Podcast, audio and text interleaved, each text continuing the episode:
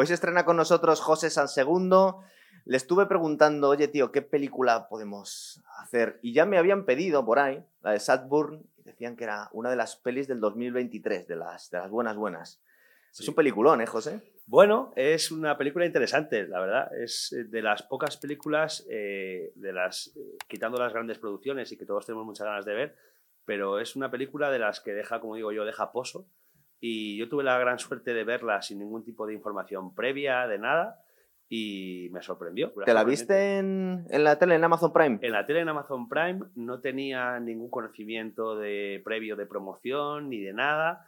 Eh, no sabía lo que iba a ver y estaba un día de diario en casa y la puse y, y, es de estas películas de las que no te vas a la cama directamente, sino que te quedas un poco dándole vueltas. Tiene buena pinta la peli, pero a, a base que va avanzando dices, coño, esto tiene mucha historia y al final es una peli muy, muy heavy, muy pesada. De hecho, es una película que yo creo que podríamos decir que son tres películas dentro de la misma, ¿vale? Es como una canción de Radiohead, de estas de seis minutos, ¿no? Que eh, parece una cosa y luego termina siendo otra.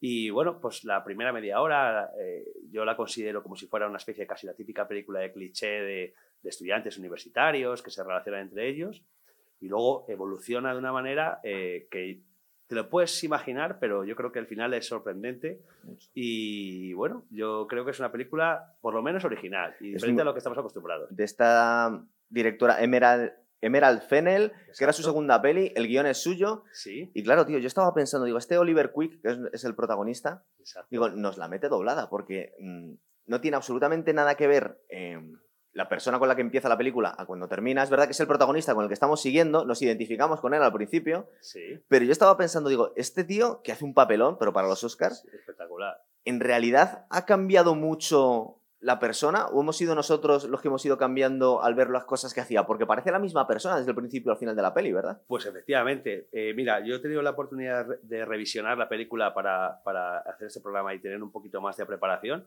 Y la segunda vez que he visto la película he visto cosas que la primera vez no había detectado, ¿no?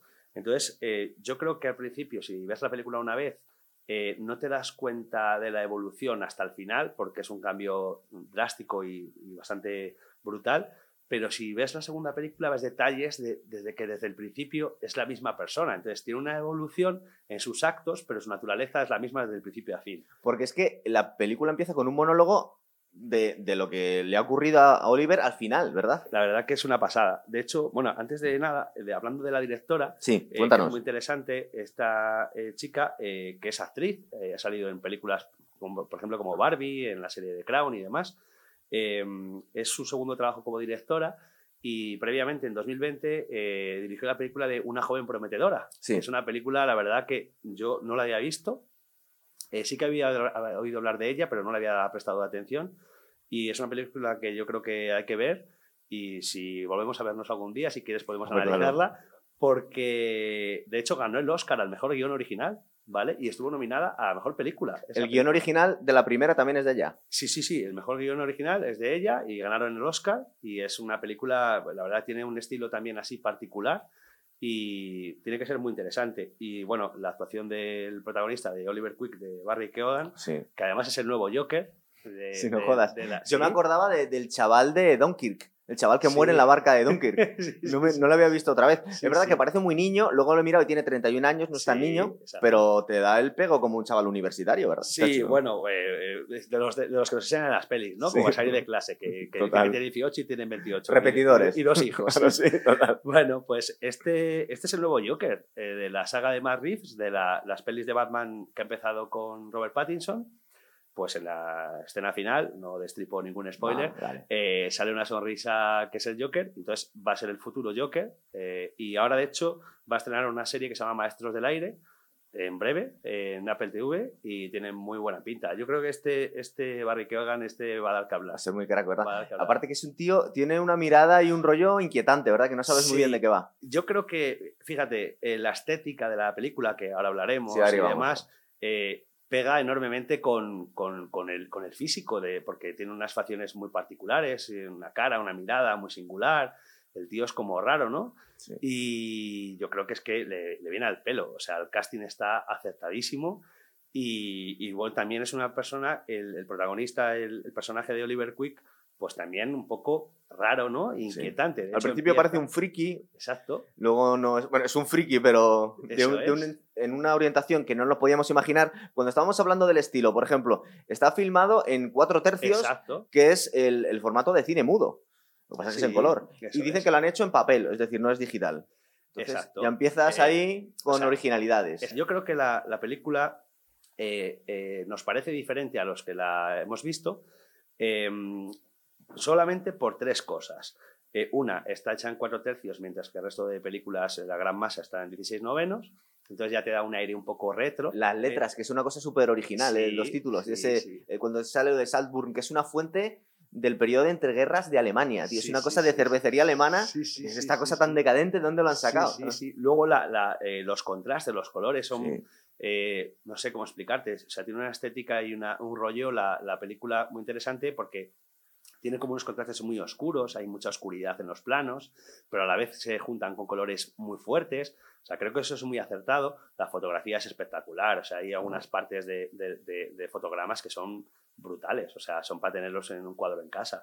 Eh, el tema de la fiesta, que ya hablaremos. La cantidad de mensajes subliminales y cositas por ahí escondidas. Yo estoy investigando, luego te los tengo, te los cuento por ahí, porque tengo algunos apuntados. Sí. Ha habido uno que descubrí yo y no he visto que lo haya visto nadie, a ver si soy el primero en soltarlo.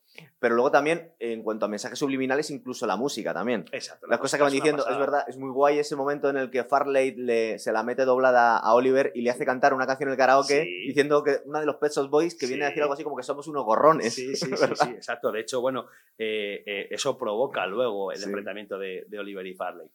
Eh, la banda sonora, tengo entendido que es lo que más ha costado de la película en dinero, ¿vale? unos temazos brutales de primeros de los 2000, sale The Killers, Mr. Brightside, Sophie Elix Vestor, que hablaremos de la escena final, con temazos, MGMT, o sea, yo creo que todo tiene sentido. Entonces, entre la música, la fotografía, el estilo y sobre todo las escenas provocadoras y que, hay, pues son las que verdaderamente te, hacen diferente a la película. Porque la historia en sí, pues bueno, puede ser más o menos sorprendente, pero si lo juntas todo, te sale de ese cóctel. Un burrillo súper original, ¿verdad? Yo estaba pensando, películas que puedan tener algo que ver. Se me ocurren dos, que no es lo mismo, pero estaba pensando en el talento de Mr. Ripley, esta de Matt Damon, es bastante evidente porque es un psicópata que se mete ahí entre ricos a, medrar, ¿verdad? Un hijo de la grandísima puta. Y luego un poquito tiene que ver con Parasite también, ¿no? Sí, eh, eh, lo que hablamos, como en mi opinión hay tres películas dentro de la misma, pues eh, si te fijas al principio, pues la típica película cliché universitaria, ¿no? No sabes por dónde va a ir. Luego entramos en una especie de película de suspense amorosica barra erótica, ¿vale? Porque yo creo que hay una parte, digamos, erótica muy, muy, muy bien representada, pero a la vez un erotismo raro. no, no, no, no, no provoca placer, pero es algo extraño. Nos lo había avisado en el primer discurso eh, Oliver, lo que pasa es que no le queremos. Cuando dice quererle a Félix, bueno, amarle, no sé si le amaba, pero le amaba y le odiaba. no sé si, si, estaba enamorado de él. Y claro, al principio te quedas a cuadros y dices, no sé qué cojones está diciendo este tío. Porque al principio de la peli lo que parece es que está, está enamorado de este tío o está mm. fascinado. Luego entendemos lo que quería decir al principio. Exacto, luego se convierte en obsesión. Entonces, ahí ya tenemos una película que yo, por ejemplo, yo que sé, yo recuerdo, de, además es de la época de primeros de 2000, Crueles Intenciones, ¿te acuerdas? Que es una película ahí que, mezcla un poco el, erotismo con el poder, la ambición y un poco, son un poco cabrones todos, ¿no? Como en este caso. ¿Vale? Y ya eh, la parte final, pues ya eso se convierte en una especie de thriller oscuro, eh, casi que podría ser ya cualquier otra película. O sea que yo creo que hay múltiples referencias, pero desde luego el talento de Mr. Ripley es, la más probablemente la más evidente por, por, la historia, el trasfondo de la historia. Total. Eh, vamos a contar un poco la alineación y luego no podremos hablar de la peli, ¿vale? Tenemos a Keoghan haciendo de, de Oliver, Quick, que yo a este lo recordaba solo de Dunkirk. Eh, creo que ha hecho más películas, pero no tan conocidas, ¿no? Sí, pero efectivamente, eh, yo creo que ahora está de moda, están fichando varias firmas de moda y demás, porque ahora, de hecho, ha estado nominado a los Globos de Oro como mejor actor principal. ¿Por esta? por esta película, por supuesto, que en mi opinión hace un papelón brutal y le viene al pelo desgraciadamente se ha tenido que enfrentar con Kylian Murphy en Oppenheimer y no tenía opciones, pero bueno, las tendrá seguramente en el futuro. Eh, y ahora te digo, va a estrenar la película de Maestros del Aire y es el futuro Joker, o sea que, claro, ahí lo mucho por ver de aquí. Es un chaval que tiene muchísimo futuro. Luego tenemos este, eh, al, actor que hace de Felix Keaton, que es un tal Jacob Elordi, Sí. que parece ser que es famoso por la serie de Euforia, sobre exacto, todo, ¿no? Exacto, sí. Bueno, ha tenido una- un papel, ha hecho de Elvis Presley en la, Ah, sí. en la película de Priscilla, de, que se ha re- eh, recientemente se ha estrenado. No he tenido la oportunidad de verlo, no, no sé qué tal hace de Elvis, pero realmente a este chico se le conoce por, por, por esa película, por esa serie, la, la serie de Euforia. Luego mola mucho el papel de Elspeth Keaton que Sí. hace Rosamund Pike, pero ¿por qué mola sobre todo? Porque esta tía hacía de psicópata en Perdida, en la Sí, peli de David Fincher. total. Entonces está súper guay verla al otro extremo de... Sí, ¿verdad? sí, Ahora recibiendo de un psicópata en vez de... Total, total, porque la primera perdida es espectacular. También es una Genial, peli para Da desgranar. un miedo de cojones la tía. Sí, Sí. además es una historia que, joder, tiene muchísimo fondo y nada, el papel que hace es brutal. Es, una, es un personaje que yo creo que en la segunda parte de la, de, de la película, sobre todo en la parte final, pues tiene mucha importancia. Al principio parece que es testimonial, pero al final es, Sí. es brutal. Es una mezcla de una pija snob un poco gilipollas, que luego le vemos una inocencia, tiene muchas cosas, Sí. muchas capitas aquí. Bueno, ya Por eso te decía lo de Parasite, porque aquí eh, nos es verdad que en Parasite se veía que tanto las clases bajas como las altas eran, eran miserables todas, no, Sí. no hacían el... No llegaban a, a esta cosa tan, tan simplista de decir los ricos son malos, los pobres son malos, no, todos tienen sus miserias como ser humano. Aquí se centran un poco en la vida de esta gente de clase alta, pero son bastante repugnantes, ¿verdad? Sobre todo al Ah, principio, cuando se total. estrena el, el verano. Totalmente. De hecho, bueno, eh, eh, cuando se enfrentan a situaciones reales complicadas, eh, si, si quieres hablamos ahora Sí, de dame un ellas. poquito, luego llegaremos, pero es verdad Vale. que, que ni siquiera saben procesar el duelo, claro, ¿verdad? exacto. O sea, viven en su mundo, en su burbuja y de hecho son ridículos muchas veces. Sí, o sea, eh, eh, yo creo que también está un poco forzado esas interpretaciones para pues, todavía para dramatizar más ¿no? en, en que, en, en que la clase hiperalta pues está en un mundo y en otra galaxia diferente. A Eso y para también eh, confundirnos un poco y que parezca que este pobre Oliver cuando llega ahí, pues que el tío está en una, sociedad, en una sociedad tan, tan incómoda para él que, que Sí, bueno, que sí. se siente apocado, cuando en realidad ahí nos está engañando. el más listo de. Total, el maestro de es verdad. Eh, ¿Qué más actores? Un poquito. Tenemos a este secundario eterno que es Richard Grant, que hace del, del padre de, Sí. de James Cotton, que yo le recordaba de una peli súper friki de, de Bruce Willis, que era El Gran Halcón,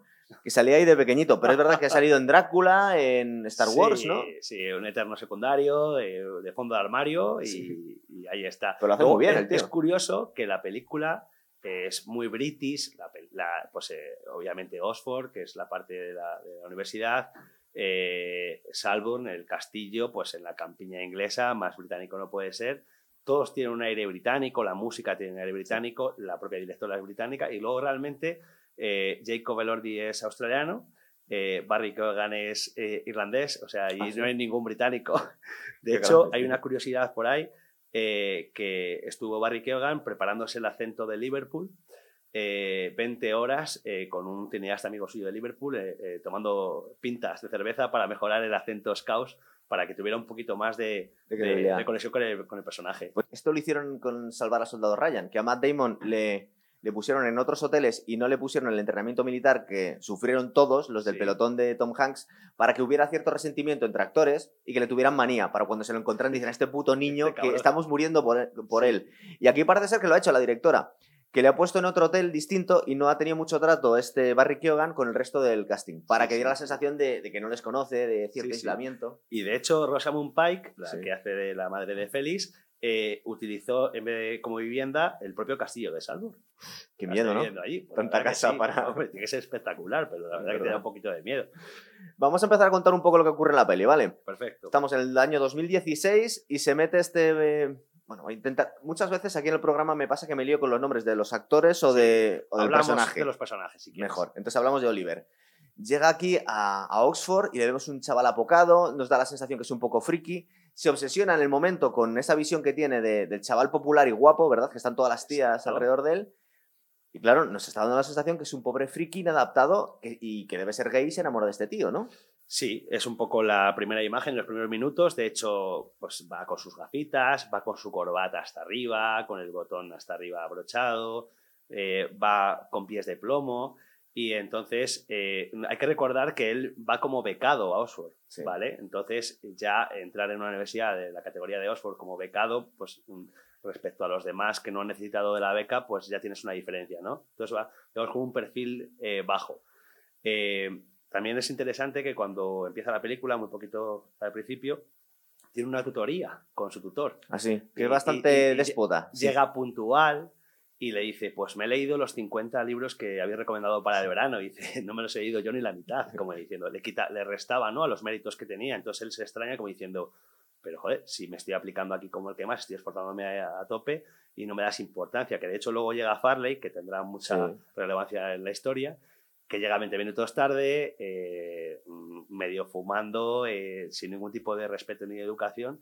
Y entonces empieza a hablar el tutor con Farley, le da más importancia porque conocía a su madre. De hecho, Claro, se ve un poco la corrupción, ¿no? Ahí que hay. Claro. Eso es. Entonces, yo creo que él se va dando cuenta de que está en un lugar equivocado y con unas formas equivocadas, ¿no? Y es cuando ve a- también a Félix y él anhela esa popularidad y ese éxito que parece que tener él, un chico guapo, más desenfadado, rodeado de chicas guapas, de Sí. amigos y gente que lo adora. Es curioso el detalle que eh, otro friki es el único que le hace caso, intenta Exacto. ser amigo suyo, un friki bastante Michael. desagradable, ¿verdad? Michael, sí. Eh, que es que se nos hace súper antipático sí. y nos da la sensación que este, bueno, le está tolerando, pero es curioso como en cuanto puede le descarta, ¿verdad? Bueno, se queda ahí, le deja ahí tirado. Claro, eh, o sea, yo creo que eh, realmente Oliver se odia a sí mismo, ¿vale? Todo lo que es, hasta ese momento se odia. Entonces, él llega al comedor con su corbata, con sus gafas y ve que todo el mundo está relacionándose entre ellos y no encuentra su sitio.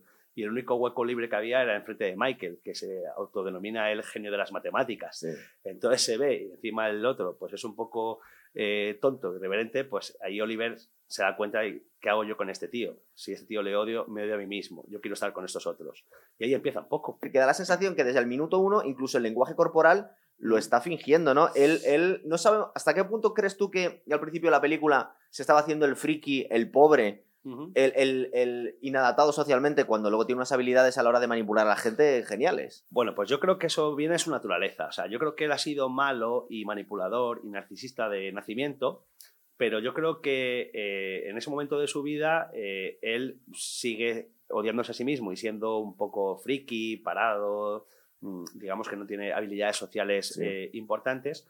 Y yo creo que ese se eh, empieza a evolucionar a partir de ahí. Ah, entonces tú crees que va evolucionando, que el comportamiento que tiene aquí no es forzado, ni, un- ni una pose, el- le sale natural. Sí, ser un eh, raro. exacto. O sea, eh, yo creo que sí. O sea, yo es que hay muchos debates aquí, porque esta película la gente se vuelve Sí. loca. Hay una cantidad de vídeos con, con cosas que ve la gente. Sí, que- He intentado no ver mucho para no contaminarme, Sí. pero sí que es verdad que yo creo que va evolucionando, pero es malo por naturaleza. O sea, no, no creo que alguien sea tan, tan, tan, tan, tan maquiavélico como para en tan poco tiempo, porque recordemos que todo pasa en, creo que son seis o siete meses, porque Sí, es total. un curso y el verano. Es un verano. Exacto. Entonces, eh, entonces, pero tampoco creo que sea tan forzada esa, esa imagen, porque si no hubiera ido con un perfil todavía incluso más bajo, porque realmente lo que le funcionó a él fue, eh, bueno, por la historia que se inventa de su familia. ¿vale? Con Félix. Cierto. Entonces yo creo que es cuando ve a Félix y empieza a sentir una envidia, eh, digamos, mala, y entonces en su cabecita, eh, pues empezaría a rondar el plan. Entonces este plan él lo va desarrollando sobre la marcha. yo creo que hace clic, ¿vale? Eh, y él se da cuenta de que soy a sí mismo y que no quiere ser de ese perfil. Y además, eh, si recuerdas, él al principio, eh, cuando conoce a Félix, antes del encuentro ese, entre comillas, fortuito. Sí, ahora iba a hablar de lo de la bicicleta. ¿vale? sí. Eh, va, va a unos pasos por detrás de Félix con sus amigos y hablan de los Sí. becados, incluso se ríen de él, de su manera de, de- de- de vestir y de ser. Entonces yo creo que esas cosas eh, le, le molestan tanto y a la vez siente tanta envidia por ser ellos que empieza a, pues, a pensar en su plan eh, Sí, maestro. Cuando llegan al final nos explican muchos momentos. Mira, esto en realidad lo había tramado así, es típico de pelis de misterio, tal. Sí. Pero claro, tenemos el momento en el que a Félix se le ha estropeado la bicicleta, parecía Sí. de forma fortuita, ¿verdad? Y Exacto. aparece él y un tío apocado, muy tímido, pues se hace la buena gente y dice, bueno, mira, te dejo la bicicleta para que no llegues tarde a un examen o algo por el Sí, estilo, sí, se había pinchado la bicicleta, se había quedado en el camino de la universidad y él le presta su bicicleta y el otro muy agradecido porque ah, la verdad que Félix aparentemente en principio parece un tío encantador, majísimo, abierto. Hay gente que dice que es la única buena persona de toda la película. Y dice, bueno, en realidad es un no tío bastante puro, ¿no? eh, él quiere ser buena persona, pero no es tan buena persona, porque si te fijas, eh, durante la película, en varias, en varias ocasiones, cuando él no consigue lo que quiere, se enfada. De hecho, eh, cuando avancemos, pues hay un momento en el que eh, Oliver le dice que es un desordenado, que Ah, su sí. vida tal no tiene sentido, y ahí discuten. Y esa noche no queda con, con Es el, primer momento en el que se raya. Pero, Exacto. a ver, pero es un poco inquietante porque le trata un poco en plan madre. Se supone que somos colegas y le empieza a echar una regañina. Claro, Y entonces queda un poco como, bueno, ¿y este tío raro? Claro. ¿Qué está ocurriendo aquí? claro, yo soy millonario, soy un niño rico, que me vas a decir tú a mí que... Sí, que porque le ha cogido, le ha adoptado un poco como si fuera una mascota, ¿verdad? A este. Vale, Le, yo... le- le- le protege de los otros niños pijos y populares. Sí, El momentito ese que luego vemos que estaba premeditado también de dinero, que intenta chupitos. comprar las copas y no tiene dinero. Los chupitos, Eso. sí. Pero yo creo que tanto Félix como su familia eh, utilizan la condescendencia y la caridad para cubrir eh, ese desdén y esa, o sea, Realmente no les importa a nadie nada. Ni a Félix ni a su familia. Luego ¿Recuerdan la mascota de- que tiene? La, la amiga de que tiene- Paloma. Eh, Sí, eso. Eh, que- Carrie Mulligan me parece que se llama, que es la, la amiga de, Eh, de, de la madre, sí. que es un poco como el Oliver de ella, ¿verdad? El pobre que Exacto. tienen ahí Exacto, entretenido. pero que encima son muy amigos. Entonces, Sí. bueno, fallece y hablan del día. Sí. de, oye, qué bueno hace hoy, hace un día maravilloso para disfrutar, ¿no? Entonces, eh, eh, ellos se sienten felices dando un poquito y parece que ya cubren su cuota, digamos, de solidaridad y de, bu- y de buen hacer, pero realmente se la suda todo lo que no sean ellos y su poder y su estatus. Deben ser una, lo llaman eh, riqueza generacional, pero de muchas generaciones. Esta gente son bastante inútiles. Estos tíos no, no les ves capaces de ganar dinero ni de Sí, casi ni de no arruinarse. creo que venía la fortuna del arte, ¿no? De las obras Sí. de arte y demás. Eh, hombre, eh, no es una casa de obra nueva a las afueras, Salzburg, ¿no? Claro, Es- tenía que venir de eso de, Bueno, tienen, digo yo, de- tienen, de, DNI. tienen cuadros de reyes. Dicen que ha habido Eh, familias reales o aristocracia viviendo, Sí, ¿verdad? Son ricos de cuna y, Claro, y tienen esas cosas de ricos de cuna. Sí, que varias generaciones después, pues como que degenera un poco la familia, ¿verdad? Eh, otro momento importante, justo donde lo, lo hemos dejado hablando del momento en el que le echa la regañina, le dice, deberías ordenar la, la habitación, venga, te ayudo. Se, se crea un momento, un momento muy tenso y parece ser que se les ha roto la amistad. Y justo en ese momento muere el padre de, de Oliver, ¿verdad? Que le llega ahí con el dramón. Claro, exacto. Eh, bueno, él, él eh, la, la novia eh, realmente de Félix, Mm. que previamente había estado viendo desde el otro Cierto, lado de la me lo estaba ventana, dejando, es verdad, sí. Oliver a Félix porque ya empieza su obsesión con él, ¿no? Entonces, realmente la novia no le hace caso, queda con los amigos en vez de quedar con ella y ella, para poner celoso a Félix, pues seduce a Oliver sí. y Oliver se aprovecha un poco y en el momento... Es curioso el momento de cagada que tiene Oliver, ¿verdad? Que hay un Sí, momento en el que le dice, que- ¿Crees que le está jodiendo mucho? Y en vez de decirle, sí, sí, le estamos haciendo polvo, tú Claro, sigue, tía. Y claro. dice, es que le das exactamente igual. Exacto. Es un cortarrollos pero, claro, pero, pero realmente también le da igual a Oliver a ella, Sí, ¿sabes? O sea, no Aparte que estábamos... Pero ahí podíamos haber sospechado un poco. Oye, ¿este tío era gay? ¿Este tío le Claro, las es tías? que está jugando con nosotros, la directora. Está intentando crearnos un clima, porque al principio todo es una pasión, una obsesión, digamos, eh, gay y, y- y a lo mejor una sesión que se descontrola. Luego realmente yo creo, no sé hasta qué punto estaba enamorado Oliver de Félix, que un poco también, pero yo creo que estaba enamorado de lo que es Félix, Sí. ¿no? Entonces, eh, pero bueno, se mezcla un poco las cosas. También dice que le odiaba, que entre el amor y el odio era una, era una obsesión. En ese momento que discuten, eh, Félix está con sus amigos de verdad y él eh, pues se levanta con una resaca impresionante eh, después de esa noche de, de alcohol y de, y de- y de locura. Y entonces eh, suena el teléfono, que no sabemos quién realmente le llama, pero él le cuenta que llama y le dice que su padre ha fallecido. eh, Interpreta muy bien, que, ¿eh? que antes le había contado a Félix que su madre, su padre era traficante y su madre era alcohólica. Es verdad, cierto, es verdad. ¿Vale? Y entonces eh, Félix, pues digamos, se conmueve, ¿no? Y le, y le tiene como un poquito más de cariño. Y, y de ahí, eh, luego que entienda el dinero de los chupitos, que no tiene dinero, aparentemente, y que se lo deje Félix y tal. Cuando le enseña este, esta especie de acto solemne que hacen en la familia de los Keaton, que es escribir el nombre del fallecido La en piedra. la piedra y tirarla. Sí, Hay un detalle por ahí muy guay que se ha dado Sí. cuenta la gente después, que es que esta piedra es la única que no cae al agua. exacto. La del exacto. padre de Oliver, que supuestamente muerto, que es el único que no estaba muerto, de verdad. Eso es. Pues yo me he dado cuenta la segunda vez que la he visto la película, antes me había pasado totalmente desapercibido Claro. porque no le das importancia a ese momento hasta el final del todo, hasta los últimos 10 segundos de Así la están las, las cuatro piedras ahí puestas. Eso es, ¿vale? Entonces, eh, efectivamente, eh, eh, eh, su padre en teoría ha muerto y entonces Félix en un acto de su bondad, eh, su cuota de bondad, lo explica que su familia tiene un, un ritual que cuando falla un familiar, pues tiran una piedra con el nombre escrito a Río como para digamos, olvidarlo y que sea un punto de inflexión y tirar adelante, ¿no? Y Oliver nunca, eh, nunca llega a tocar el agua, esa piedra. Claro. ¿Vale?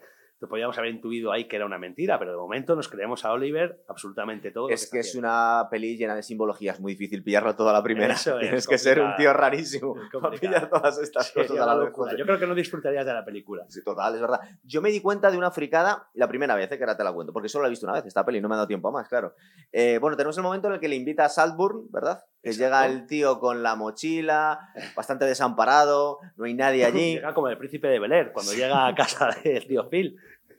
Oye, como mola el personaje este del tío este siniestro del mayordomo, tío. Eh, Duncan. Sí. es cojonudo. Pues yo creo que Duncan es el primero que nos avisa a los telespectadores, eh, a los espectadores, qué está pasando, ¿vale? Con esa mirada críptica, que te está mirando con, con, desprecio a todo el mundo. Eso es. a todo el mundo no, a, Oliver. Sí, pero a la familia, ¿tú crees que un tío normal, entre comillas, que vive ahí con ellos, puede tenerle cariño a esa gentuza. bueno, yo, pero yo creo que lo se entiende. De hecho, lo que no entiende es que hace feliz allí. Ah. De hecho, yo creo que llega y le recibe de una manera tan fría y tan, digamos, descortés, para, porque es el mayordomo. Le pagan los jefes para que sea una persona, es la atención al cliente. Pero es porque es pobre, porque ya estaba ahí otro amigo de Félix, que estaba Farley, que nos descubrimos no, Farley es primo. Ah, es primo. Farley es primo. Por eso está ahí, no porque sea colega también. Farley es un Oliver pero realmente evolucionado. O sea, está en la escala la familia, por debajo está Farley y por debajo está Oliver. Que es mulato. Pero está por encima Farley de, Oliver. Este es primo, ¿vale? Entonces, tiene una relación la familia, que su madre está en Estados Unidos, y entonces está costeándole la educación el Sir James, que es el padre de Félix, y por eso él aparece, la, eh, que le da igual todo, en Oxford, o sea, que no está esforzándose al máximo, sino le da exactamente igual. Era como el enemigo que tiene. Es una garrapata que está ahí viviendo la vida, el primo eh, gorrón que está ahí, pues chupando del bote y ya está. Y como tiene mucho dinero, pues tampoco les hace mucho caso, pero tampoco es una persona relevante en la familia. De hecho, luego veremos el desprecio que tienen unos a otros. Sí, sí, sí. ¿Vale? Pero entonces llega, llega Oliver a la, mansión, a Salburn, y le recibe Duncan, el mayordomo, eh, de una manera como muy, digamos... Altiva. Eh, altiva, incluso diría casi como con desprecio, ¿no? y, y, luego cuando evoluciona la película te das cuenta de que algo se olía, Duncan. ¿Viste, tío? ¿Qué pinta aquí? Si tú no eres de la misma liga que los otros, ¿qué estás aquí? ¿Por qué? Luego le descubre viendo el famoso, la, maqueta del, laberinto. Del laberinto del resplandor. entonces, eh, bueno, es un personaje siniestro y importante. Y luego hay un detalle final que hablaremos más adelante del servicio de la casa, cómo trata y cómo mira a Oliver me he dado cuenta solo en el mayordomo, pero el resto de las cosas no. porque hay una, toma muy evidente, pero la tienes que ver dos veces para darte cuenta. Eh, la presentación de la familia Snow es genial, ¿verdad? Que están ahí con la, con la amiga que es como, la tiene como una mascota. Le dice que es de Liverpool y no saben dónde está Liverpool. Exacto, de hecho, es, curioso que la leche. Claro, es que imagínate, pues si tú eres de Madrid y no sabes dónde está Barcelona, por ejemplo. Total. Bueno, pues efectivamente, la presentación es de chiste. De hecho, eh, si te fijas también, que yo creo que todas esas pequeñas cosas van sumando eh, a Oliver, yo creo que por eso te digo que va evolucionando y no es tan malo. Que se va llenando de odio. Se va llenando de odio. Entonces él llega y están hablando, pues fíjate, este chico que le ha tenido que invitar Félix porque su padre ha fallecido en un accidente de tráfico porque iba ebrio, su, mujer, su madre es alcohólica, es hijo único, está becado en Oxford, no quería ir a su casa bajo un concepto y se ha tenido que venir aquí a salvo con nosotros porque Félix le ha invitado, ¿no? Entonces, justo en ese momento llega, él ha escuchado cómo hablaban de ellos y los demás estaban a lo suyo. El tono tan condescendiente es que jodería a cualquiera, porque llegan ahí y le tratan como, ay, mira, el, pobre este que estamos haciendo el buen acto, ¿verdad? De, Por lo que te decía antes, eh, tienen que rellenar su cuota, o sea, para ellos sentirse bien como personas, se piensan que siendo condescendiente y dando un poquito de solidaridad o invitándole a cenar o estar en su casa, ya con eso cumple, pero verdaderamente les importa una mierda todo lo que no sea de ellos y su estatus. Eh, ¿Qué más gente está aquí? La hermana Venecia, Sí, Venecia. Eh, Venecia es una personaje también de cuidado. Personaje, no hemos hablado en, el, en, el, en la alineación. Ah, sí, la tenía por aquí apuntado, pero es que esta que se llama eh, Alison Oliver, sí. pero es que yo no la he identificado de ningún sitio que me sonara a mí, por lo menos. antecedentes, pero bueno, te quiere decir que es un personaje eh, fundamental. Sí, sí, sí, En el top 5 La hermana la película. que da la sensación, bueno, luego nos enteramos que, es que se lía con todos los amigos de su hermano, ¿no? Sí, bueno, yo creo que eh, el personaje de Venetia eh, nos lo muestra la directora como, ¿cómo explicarte? Es, tienes todo lo que tú quieras, todo lo que tú deseas, por, o sea, es decir, por mucho que tengas toda la vida en modo fácil que puedas y realmente no, no encuentras la felicidad. Tiene un trastorno alimentario, eh, no se la ve feliz, y tiene todo. Sexualmente está un poco perdida, ¿no? Sí, de hecho yo creo que sale poco, está mucho en casa y mira que se maquilla rollo primeros de los 2000. Luego hay, hay curiosidades por ahí de, que he estado mirando que pues, se han tomado como referencia varios modelos de la época ah, para, para, que el, eh, para que el maquillaje tuviera sentido y demás, ¿no? Pero bueno, es una hija, digamos, una bala perdida un poco, por así decirlo, pero que no está muy bien. Ella tiene un trastorno, entre otras cosas, psicológico y alimentario, y se le nota, ¿no? Y está un poco como, digamos, volada, ¿no? Detallitos snobs que nos han ido preparando, le dice, creo que le advierte Félix, no, esto es muy normal, muy casual, no te preocupes. Y claro, ahí no hay nada casual. Desde que tienen que compartir un cuarto de baño, esas habitaciones, es una cosa rarísima. Le comenta, dice, mi madre tiene una tarita con los pelos faciales, tienes que afeitarte. Claro. Acuérdate que le obligan a afeitarse nada más llegar. Sí, sí, sí, sí. De hecho, el tour que le hace el house tour de, de la casa eh, da normalidad a cuadros de antigua de, reyes, eh, los techos de 8 metros de alto, o sea, como si fuera algo natural. Y esta es su habitación, y tiene su baño y todo. Entonces, él, todo eso va sumando y la manera de que se lo van explicando, yo creo que todavía le, le fascina más. Sí.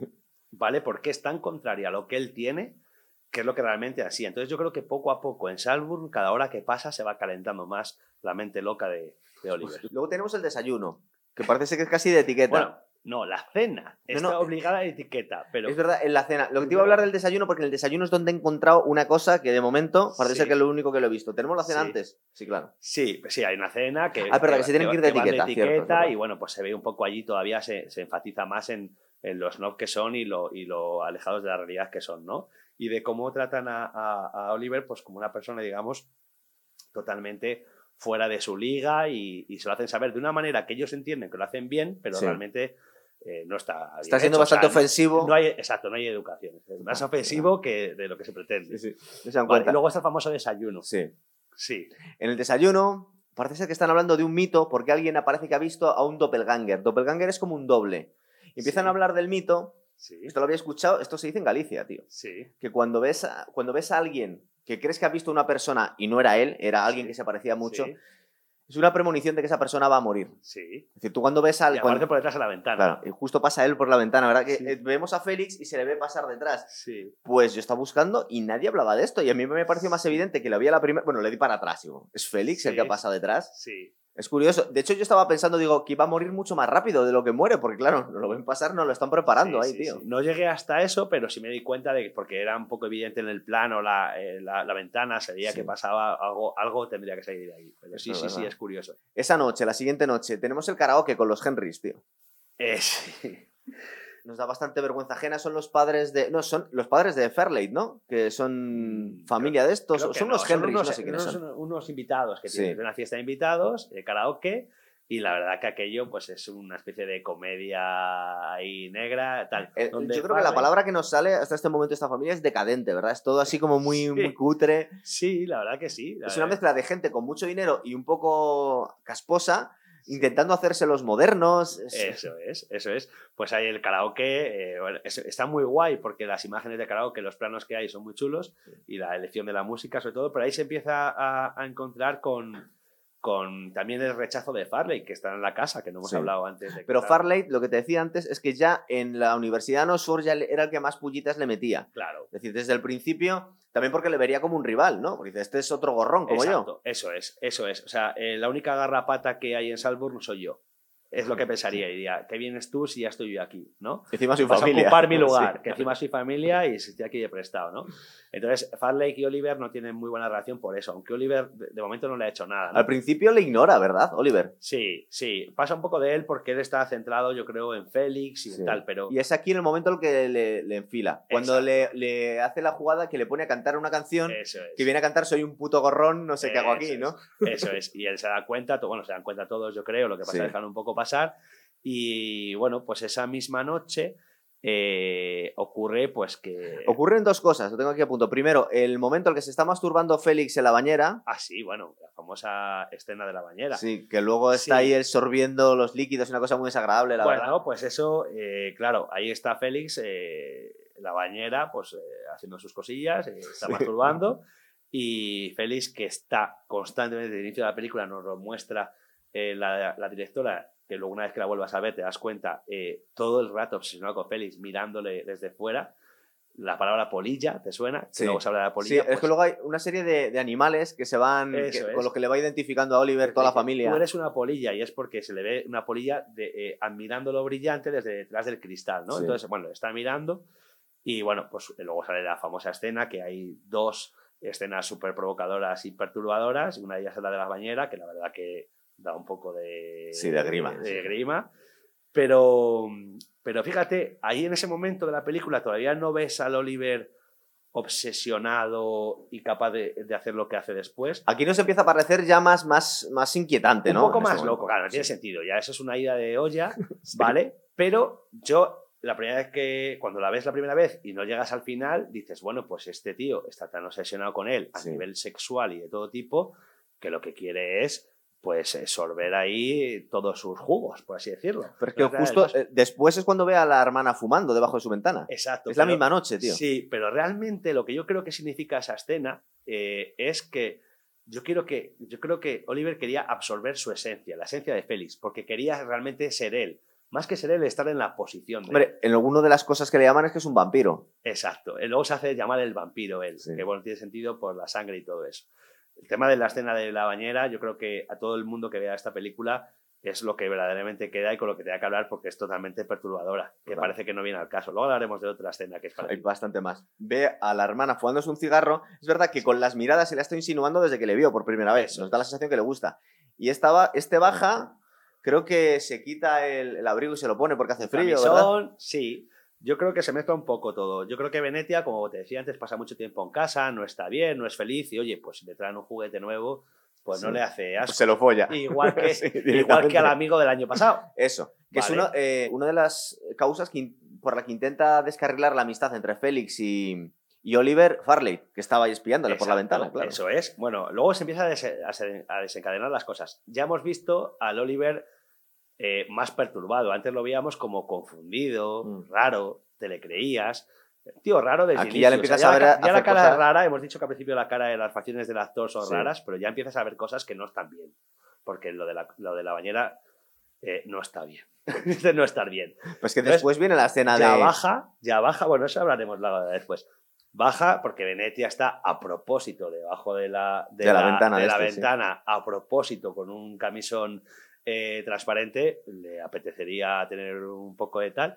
Y entonces baja Oliver, que ella yo creo que le fuerza un poco, a, le empieza a seducir, Sí, pero pero, luego le quiere parar. acaba seducir, seducida ella por Oliver. Sí, realmente. porque ella le quiere parar porque dice que básicamente dice, es que tengo la regla, no tengo el momento Claro. como para esto. Ven- vengo a ponerte caliente, pero hasta aquí. Y Claro. él dice, tú no sabes qué soy yo.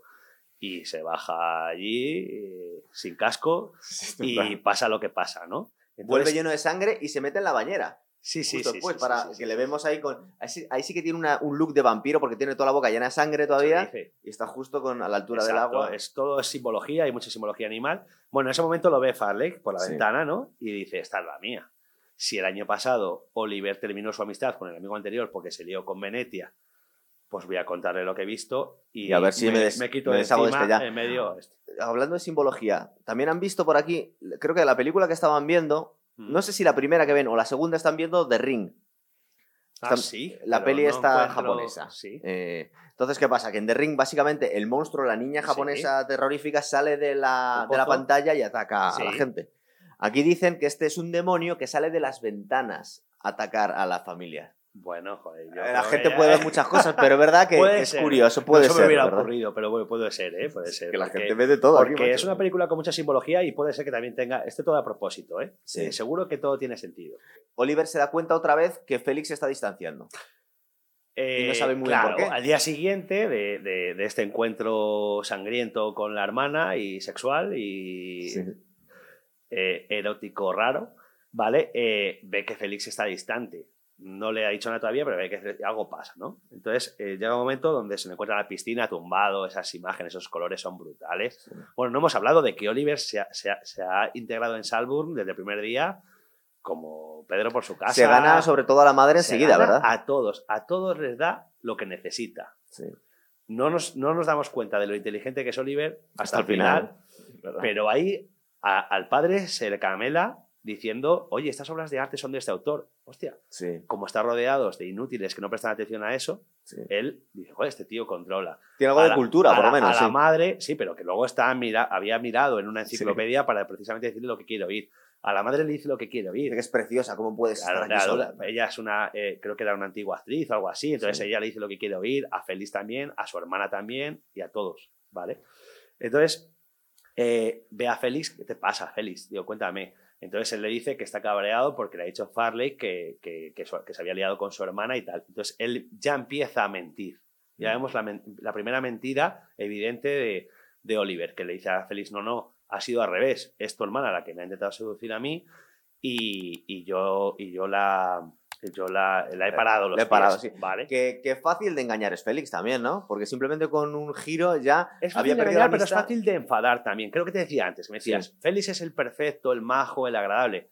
Joder, no, es un narcisista. Es, o, eh, o, ¿Qué pasa? O le estás adorando todo el día o, estás con él, o si no, no te quiere. Además, parece un poco pose que le joda que se tiren a su hermana, ¿no? Porque es casi por orgullo que porque eh, pues su hermana, la quiera. Además, también es evidente que su hermana le gusta la fiesta, ¿sabes? Pero que te quiero decir que, que, por eso te digo que, que, yo creo que hay un narcisismo importante en Félix. Eh, el, narcisismo de, eh, de, Oliver es una locura, pero, pero, pero Félix también tiene ese toque narcisista. Entonces, claro, ahí Félix cree a Oliver porque tampoco es que Farley sea santo de su devoción. Y entonces, seguidamente, eh, expulsan de la mansión los padres a Farley. Creo que le acusa de haber robado y vender las cosas en eBay. Porque, Claro, porque la noche esa eh, eh, coloca las obras de arte Sotheby's. Eh, las obras en eBay, no, tío. Obras de arte de Salvor no se venden en eBay, tío, no me jodas. Le algo de eBay por ahí en algún sitio. pero sí es verdad. Eh, pero ¿eso lo vemos en cámara pasar o no? Simplemente nos cuentan qué ha ocurrido. No, cuentan, eh, se aparece el plano y aparecen las escaleras, como que hay mucho movimiento. Oliver se despierta y dice, ¿qué está pasando aquí? Pero realmente sabía lo que estaba pasando porque había montado él el teatro y expulsan a Farley y Farley desaparece de ese momento de, la, de, la, de, la, escena. Es que Oliver está engañando a los Keaton, pero también nos está engañando a nosotros. Aquí es cuando le empezamos a ver ciertos detallitos. Eh, fíjate que ha habido ya dos momentos que casi se le viene el chiringuito abajo, cuando intenta ordenarle la habitación a, Félix y cuando se lía con su hermana. Y enseguida corrige el tío. eso es, eso es, eso es. Entonces sigue manteniendo ahí el eh, su estatus, por así decirlo, y su necesidad con Félix. Tenemos la organización del, cumpleaños, que empiezan a prepararle el cumpleaños a este. Sí, pero antes se muere Pamela. Ah, bueno, sí, claro, lo que pasa es que como le da igual a todo el mundo. sí, menos a, menos a Oliver. Y fíjate. Pero a Oliver le, da igual o simplemente le llama la atención. Dice, no, joder, ¿cómo son estos tíos? Eh, Oliver se muere y dice, incluso vienen sus padres, ¿no? Pues ha muerto Paloma. Y vienen sus padres y le dice Oliver a Félix, oye, pues eh, hablaremos ahora de Paloma. Y dice, dice, no, no te preocupes, ellos no nos van a mostrar eh, indiferencia. Y llegan, qué buen día hace, tal. Y no hablan absolutamente nada de Pamela. De Pamela. Entonces, se da cuenta Oliver ahí, de una manera subyacente, de que todo lo que no sea de la familia es descartable. Es decir, eh, por mucho cariño que te muestren, realmente no les importas nada. Por eso te decía que les da su cuota de, cariño, pero para sentirse ellos mejor, no para dar cariño de verdad, ¿sabes? Entonces yo creo que a partir de ahí Félix se convierte ya en, más cabrón y dice, vale, pues... Pero psicópata psicópata siempre, tío. Entonces yo creo que es un punto de inflexión. Y luego empieza, efectivamente, va a ser el cumpleaños de, de Oliver. Y, aquí es donde vemos el primer giro chungo, que es la sorpresa que le tiene preparado Félix, que le sube en el jeep y dice, te voy a dar una sorpresa, te llevo por ahí. Es. Entonces, eh, ahí hasta ese momento Oliver está confiado porque se ha quitado encima a Farley, que era su único obstáculo. Ha recuperado la relación con Félix, la hermana hace lo que él quiere, de hecho, no hemos hablado tampoco. que la segunda noche le está esperando y no baja. la, segunda noche está esperando y no baja porque ya había tenido, eh, eh, no podía volver a, a cagarla con Félix, ¿vale? Pero si te fijas la noche del sexo, eh, ella habla de su trastorno alimentario y le dice, come. Y al, el desayuno siguiente, Se ella pone se a la comer, comiendo eh, eh, a dos carrillos, por así decirlo, o sea, que cumple sus órdenes, para que veas la influencia que tiene Oliver. Y además creo que lo ve eh, el padre o la madre y como Sí. que aprueban. Dicen, "Ah, este chico es buena influencia porque está haciendo que mi hija coma. Exacto, eso Claro. es. Tiene todo controlado. Entonces, ahí en ese momento, eh, Oliver tiene eh, va- eh, eh, las riendas de Sí, todo tiene la gente comiendo la mano, Exacto, claro. Pero llega Félix, que su cuota de bondad de ese día se le ocurre darle una sorpresa, porque yo creo que no sospecha nada de él. Y, Muy guay cuando empieza a sospechar y dice, ¿dónde vamos, y tío? quiere conocer a sus padres. Entonces, el, claro, el, el camino es muy bueno porque él se empieza a asustar, ¿no? Sí. Hay un cruce, ¿no? Que pasan de ese cruce y dice, hostia, que vamos a mi casa. Y bueno, se descubre el pastel. Es muy guay porque ni Félix sabía dónde porque claro, este tío está tan desconectado que un barrio que es un barrio de puta madre, donde vive la familia de, de Oliver, no es como el suyo, pero el tío no sabía ni dónde iba porque va sorprendiéndose sobre la marcha. Coño, este barrio no está tan mal, macho. Claro, ¿sabes? claro, claro. Va, va sobre la marcha descubriendo la mentira que es gorda. Y llegan ahí a la casa. Que es ya- cenón, Ya, sí. la, la- la mentira se había descubierto, por supuesto, no hasta esos niveles que luego vemos después. Y vemos que realmente Oliver no es que sea clase media, es una clase media, digamos, alta. Sí, ¿sabes? acomodada, con una familia de la lo más normal del mundo, tío. Súper normal, tirando a bien. Sí, o sea, sí, sí. realmente no tenía ninguna carencia, porque puedes entender que una persona con recursos limitados, que haya pasado dificultades en su vida, se siente fascinada por todo lo contrario, por la riqueza, la opulencia. Pero a este tío no le faltaba nada en la vida. De hecho, es posible que la familia le hubiera podido pagar Oxford incluso. No, entonces, seguramente. No, es que probablemente eh, eh, eh, Oliver sea tan inteligente como para haberse sacado una beca por, por esfuerzo y demás, Sí. pero, pero realmente ni era hijo único, tenía hermanas. Sí. Su padre no está muerto, está ahí sentado con Padre ellos. Está ahí sentado que aparece cuando dice, oye, este es mi padre, tal. Y el tío es majísimo, además. Que dice, además, no sabíamos nada de ti. Porque les ha cortado totalmente, no tiene relación con la familia. esta, Claro, ¿verdad? entonces parece anulado. Entonces ahí Félix se da cuenta, como es educado y no quería dejar, eh, digamos, en ridículo a Oliver ni causar un problema mayor, pues aguantan y hacen el teatrillo, que hasta el final la despedida es un poco desagradable por parte de Oliver, porque dice, nos Sí. vamos de aquí, cortamos. Es muy guay la- el comportamiento de Oliver. De una mezcla de vergüenza, de no sé dónde meterme. Claro. ¿Cómo salgo de esta, tío? Exacto. Yo creo que estaría más maquinando bien la solución Sí, estaba pensando ya qué coño cuento que ahora, ¿no? la vergüenza, ¿no? Sí. Porque si hubiera sido vergüenza, lo lógico hubiera sido, pues mira, estaba enamorado de ti, o quiero ser como tú, o tal. Y, y él, pues, eh, yo creo que se arrepintió poco y ya tenía el plan del futuro. De hecho, luego empiezan a pasar las cosas. Lo que viene a decir es, tío, es que te quiero, ¿no? Porque Claro. tampoco se lo- es muy complicado cómo arreglas, cómo sacas el pie de ahí, tío. No tenía, no tenía arreglo, la verdad que no tenía arreglo y por eso pasa lo que pasa. Le dicen Bueno, sí, el arreglo era que esa- cargárselo. cargarse a Félix y que esa información no llegase a Salburn. Lo que es muy guay es que dice, mira, es que iba a ser demasiado follón cancelar tu cumpleaños. Claro, sí, sí. Además Es que- tenemos ganas de fiesta. Es que el O sea, cumpleaños es la hostia. Sí. O sea, el cumpleaños es, eh, bueno, como furry así, de muchos animales. mm, bueno, es espectacular. Las imágenes del cumpleaños, eh, o sea, lo que es la fotografía a nivel de cine y demás, es, no sé cómo explicarte, como un videoclip espectacular. Es una fiesta de disfraces, es muy guay lo- los, cuernos que tiene este de ciervo, que la gente ha Sí. visto ahí de todo. que Es Sí, un animal, bueno, el ahora- demonio, Luego hablaremos un de la fauno. la teoría del minotauro, de las Sí. animales de regreso, si quieres, pero bueno, yo creo que eso también es rizar un poco el rizo, pero bueno, pero seguramente tenga simbología, ¿eh? Animal. Claro.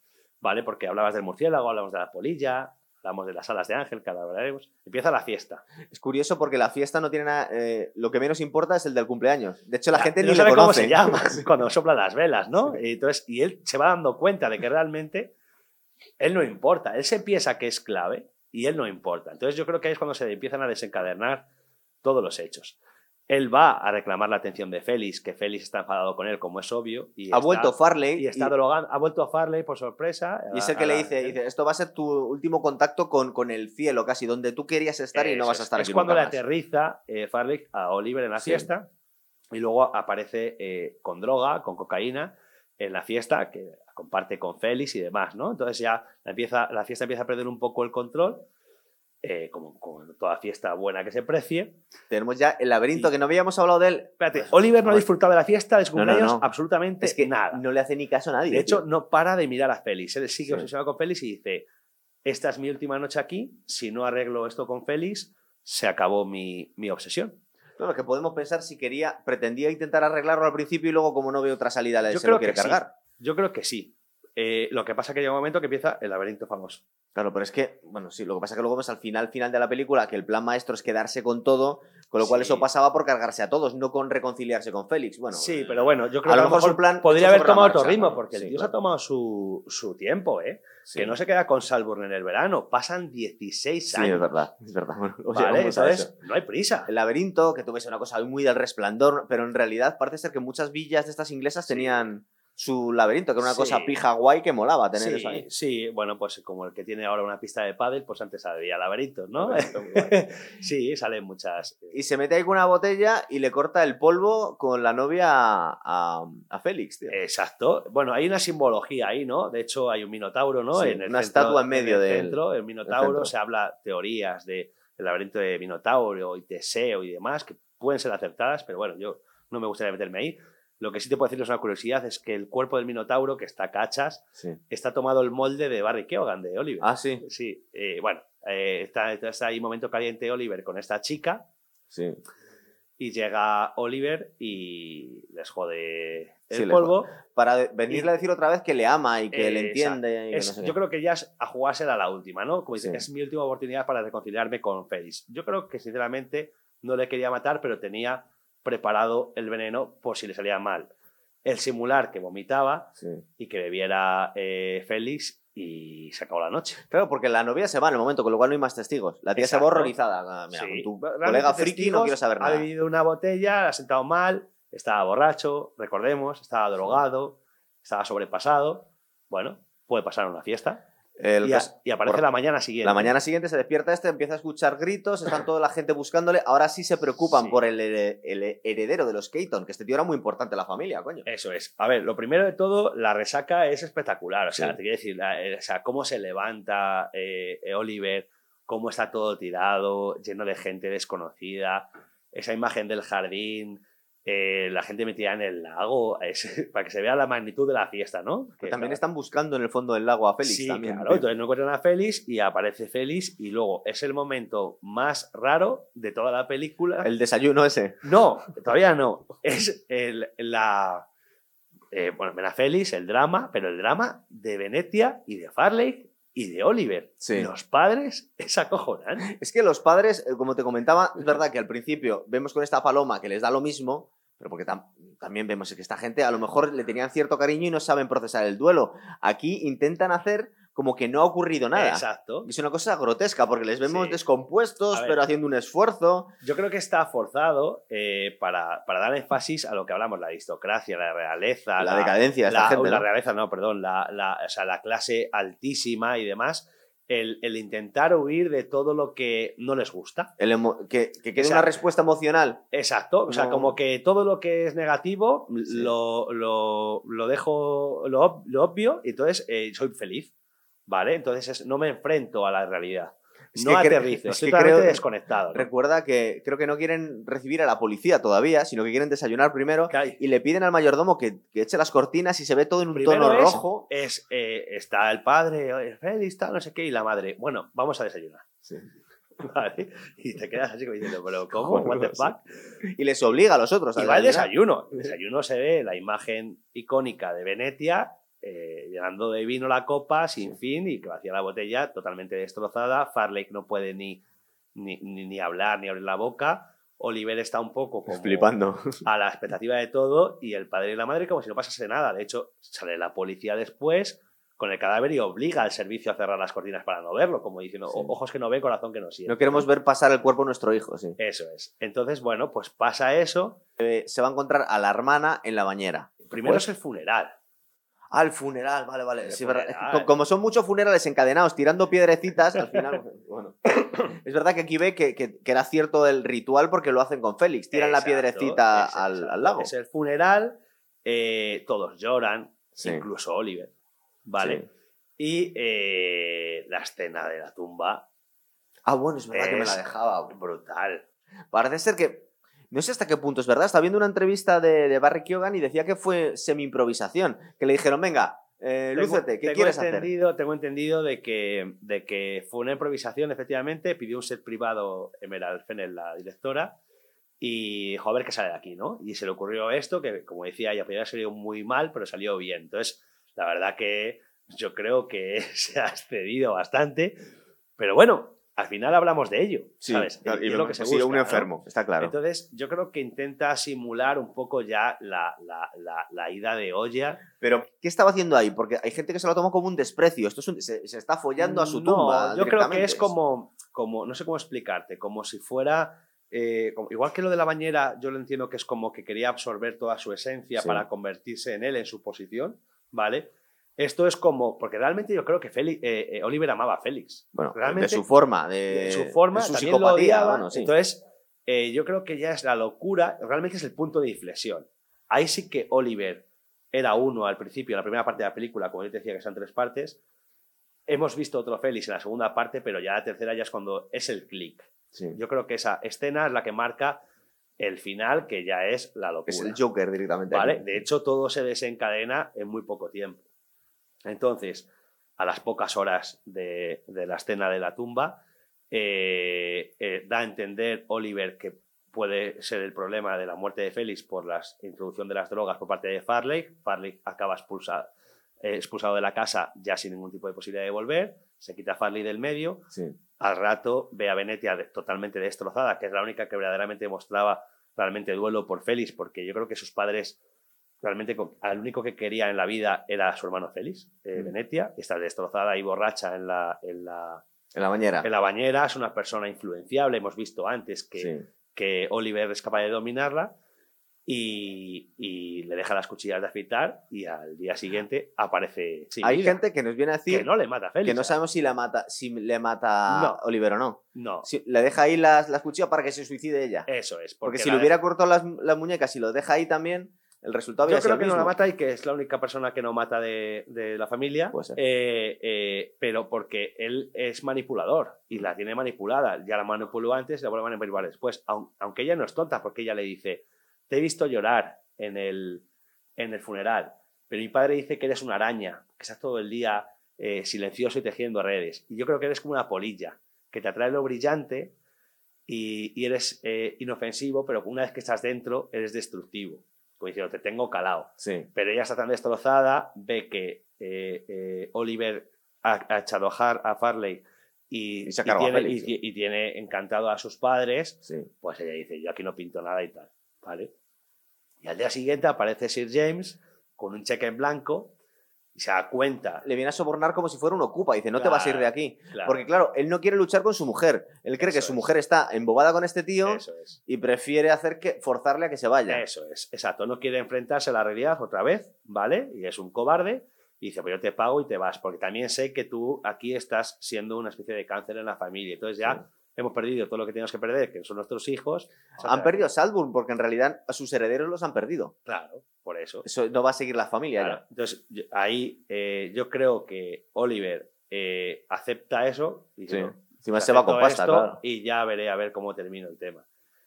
Y pasan 16 años. Pero eh, lo de los 16 años eh, hay que verlo un poco entre líneas. No nos lo cuentan abiertamente. No nos sale un título que dice 16 años después. O ve por el diario, hay un diario, él está en una cafetería viendo un diario y ve que... que En el periódico ve que ha James- muerto, ha eh, muerto James. Sir James. Él, él ha vivido muy bien. Sí.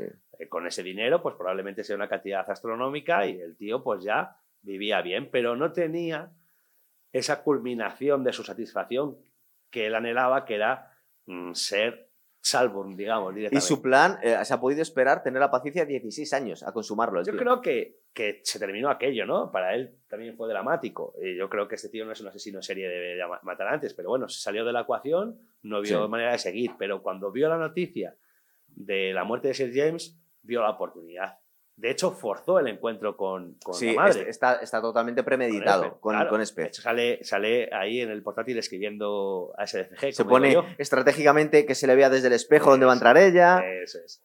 Y entonces, nada, ahí sorprendentemente, pues como ella estaba encantada con él, dijo que estaba viviendo en Sí. un pisito aquí cerquita de la Ah, cafetería. ¿Se lía con ella? Porque había un poco de tensión sexual o no sabemos. No, yo creo que no. Desde luego no lo sé, pero sí que había tensión sexual entre ellos.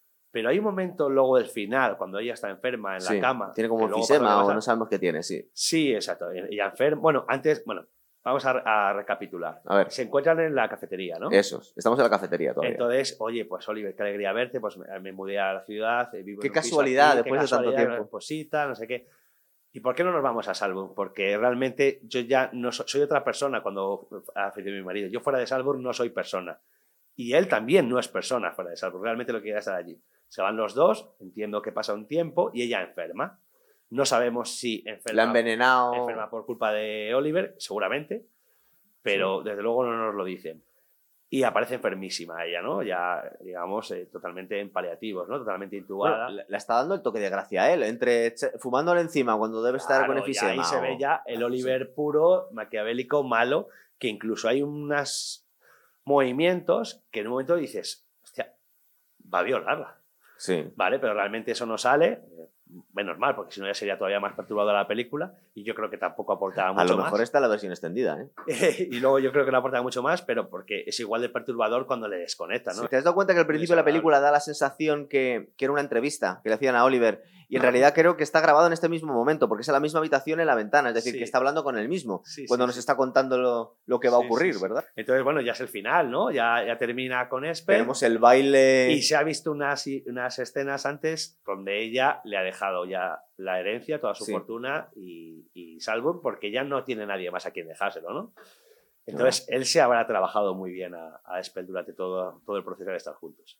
Y aparece la famosa escena final, Cuando sale bailando. que sale bailando. Es como el baile del Joker, casi, en las escaleras. Pues Sí. yo creo que esto va, va a ser un momento importante en el Sí, cine, tío. sí. El tío en pelotas bailando por su mansión, Eso ¿verdad? es, como Tom Cruise en, En Risky eh, Business. sí, sí, Risky Business y demás.